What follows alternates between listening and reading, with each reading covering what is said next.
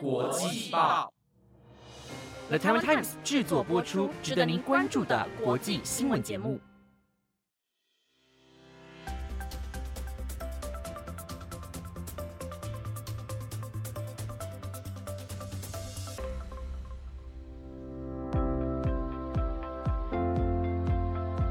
欢迎收听《台湾国际报》，我是显宁，马上带你关注今天，也就是四月二十七号的国际新闻焦点。各位听众朋友，晚安！马上带你来关心今天的国际新闻内容。今天国际新闻焦点包括了：无视反对声浪，新加坡处决走私一公斤的大马男；欧洲空屋夺命，每年导致千位青少年死亡。苏丹实验室遭战，世界卫生组织说或导致生化危机。台湾唯一邦交巴拉圭总统大选最后倒数，新中候选人民调领先。美韩领袖峰会重申台海和平稳定重要性。如果你想要了解更多的国际新闻内容，那就跟我一起听下去吧。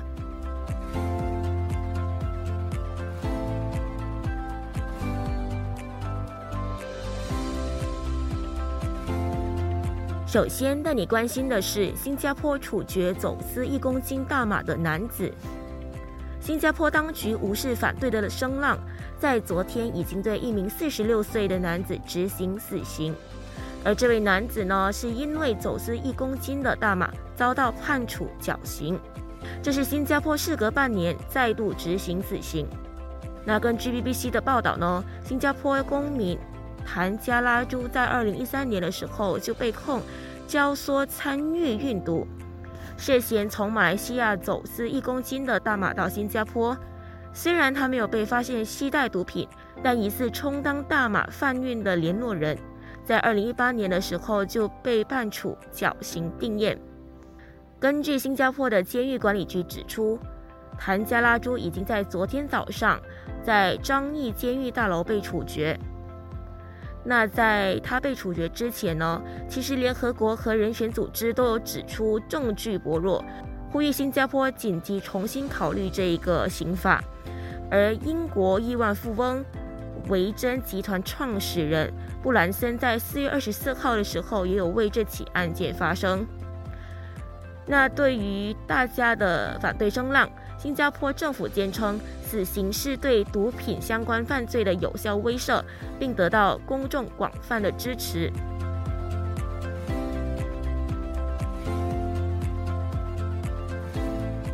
接着带你关注欧洲空气污染造成的危害。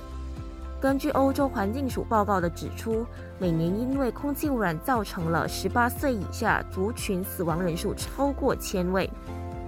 那根据《每日晨报》的报道。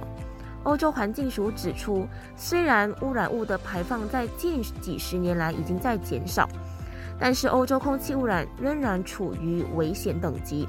那再加上儿童还有青少年属于比较脆弱的族群，每年死于空气污染的人高达一千两百人。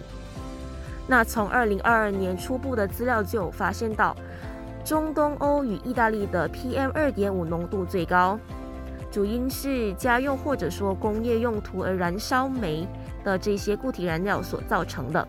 那欧洲环境署署长布鲁明克斯就说，整个欧洲的空气污染程度是不安全的，特别要关心孩子，因为他们是最容易受到空气污染的影响。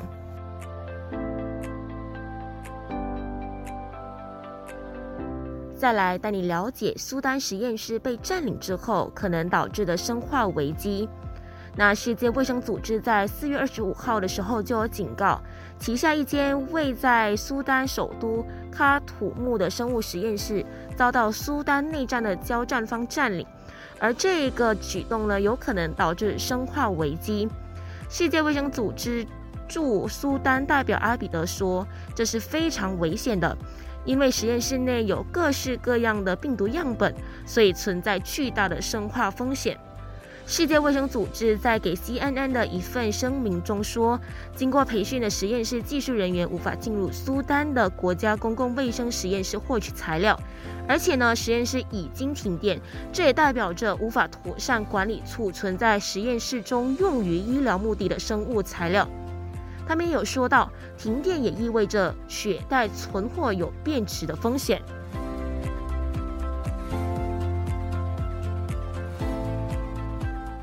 紧接着带你关注巴拉圭大选的消息。台湾在南美洲唯一的邦交国巴拉圭，即将在这个星期天，也就是四月三十号举行新一届的总统和国会大选。那根据当地最新的一份民调数据中显示，三家知名的民调机构都显示，不断抨击台湾、宣称要和北京建交的反对党候选人阿列格雷，获得将近百分之四十的选民支持。而另一方面，选择表态和台湾继续做朋友，代表执政党的候选人佩纳只有百分之三十五到百分之三十六的支持，在民调上是属于比较落后的。那对于民调稍微领先的阿列格雷呢，他时常就炮轰执政党和常年与台湾之间的邦交关系。他认为啊，身为全球第十大牛肉出口国和第四大黄豆出口地的巴拉圭。因为承认中华民国，所以被迫要放弃庞大的中国市场。这个举动或者说这个做法呢，根本不符合人民的最大利益。不过这些民调数据呢，也只是一个参考值。那至于巴拉圭未来的五年到底会是由谁来执政呢？也只能等到大选结果出炉之后才能确定。那到时候呢，我们也能窥探台湾和巴拉圭双边的关系是否还有未来。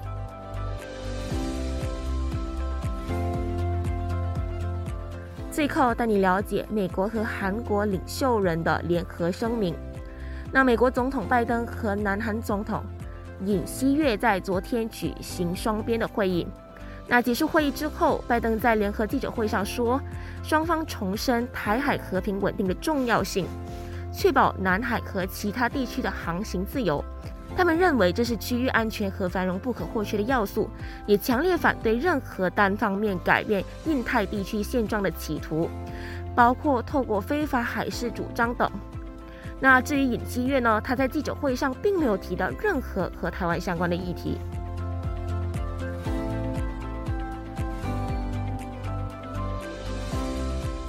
那以上就是今天的台湾国际报新闻内容，是由 The Times 制作播出。不知道你对今天的哪一则新闻是更加印象深刻的呢？如果你有任何的想法，都欢迎你在 Apple Podcast 或者 IG 私信我们哦。感谢你的收听，我是显莹，我们下次再见。